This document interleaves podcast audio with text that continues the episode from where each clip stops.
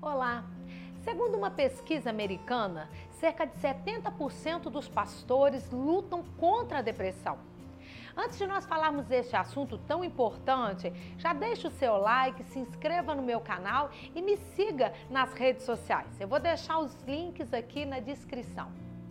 É assustador pensar que 70% daquelas pessoas que têm a missão, a vocação, o desejo de cuidar de uma outra pessoa precisa ser cuidada.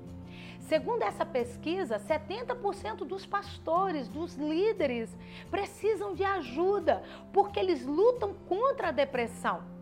O pastor ou líder tem a missão de cuidar de pessoas Hoje nós vemos que os pastores, eles têm o desejo de terem grandes igrejas, grandes rebanhos. E quanto maior é a igreja, maior é o cuidado, a responsabilidade que o pastor tem de ter ali com o seu rebanho. E nós temos visto o número de pastores com depressão, com tristeza, que não tem ânimo de dirigir um culto, de ajudar um membro, ele não telefona para o membro membro, ele não dá uma assistência. Na verdade, não é porque ele é um pastor ruim, é porque ele não está dando conta, ele não tem ânimo, vontade. A depressão, ela suga toda essa vontade, esse desejo pela vida. E eu tenho um texto aqui da Bíblia que eu gosto muito, está no livro de Atos, capítulo 20, versículo 28, que diz assim: Cuidem de si mesmos e de todo o rebanho sobre o qual o Espírito Santo os colocou como líderes, para pastorearem a comunidade messiânica de Deus, que ele obteve com o próprio sangue. O texto de Atos nos diz que os pastores, os líderes, devem cuidar do rebanho. Mas antes de cuidarem do rebanho, o texto é claro em dizer que eles devem cuidar deles mesmos cuidar da própria vida, cuidar da vida espiritual, cuidar da saúde, cuidar da mente, cuidar da alimentação, cuidar de uma atividade física para estarem bem dispostos. Eles têm a missão de cuidar do próximo, mas antes disso, eles precisam cuidar deles mesmos. É claro que nós vemos, infelizmente, pessoas que só pensam em cuidar de si mesmo, só pensam neles só querem olhar o lado deles, não se importa com mais ninguém. E nós vemos aqueles pastores que chegaram a um nível de estresse, de depressão, de doença, onde eles só pensam em cuidar do próximo, só pensam em cuidar do outro. Às vezes, até mesmo não tem um olhar para sua família, para sua casa, para sua esposa, para os seus filhos, porque o olhar está completamente direcionado para a igreja, para o rebanho, para as pessoas. Isso está errado.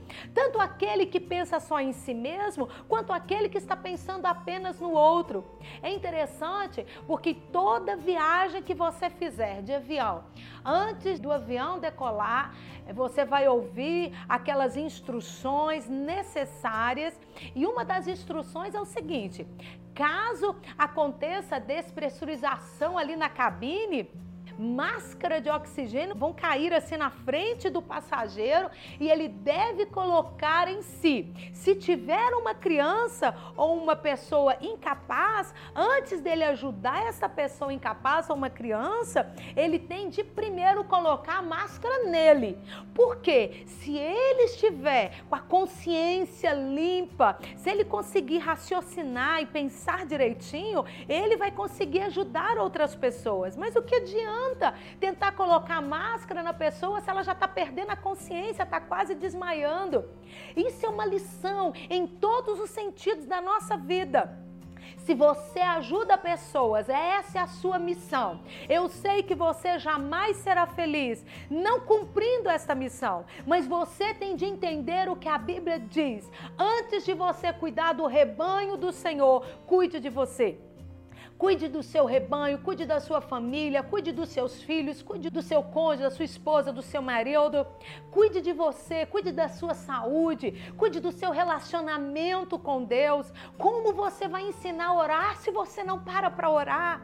Como você vai ensinar a palavra de Deus se você não tem tempo para abrir a Bíblia e ter relacionamento com Deus? Como você vai ensinar a vida cristã se você não tem vivido a vida cristã por às vezes não ler e não estudar e não orar pedindo a Deus para que você viva aquilo? A vida cristã não começa num púlpito. A vida cristã começa dentro da nossa casa. Antes de você cuidar do rebanho que Deus colocou nas suas mãos, cuide de você. Cuide da sua vida espiritual, cuide da sua mente, cuide das suas emoções, resolva problemas emocionais, resolva questões pessoais, porque aí sim você vai estar livre e pronto para cuidar do rebanho que Deus colocou nas suas mãos. Jesus nos ensinou, antes de nós tirarmos qualquer trava nos olhos do outro, devemos primeiro olhar a que está nos nossos olhos. Que Deus nos abençoe para que possamos cuidar do rebanho de Deus ou das pessoas que Deus tem colocado nas nossas mãos, mas não esquecendo que primeiro nós cuidamos de nós para estarmos de pé e podemos ajudar outras pessoas.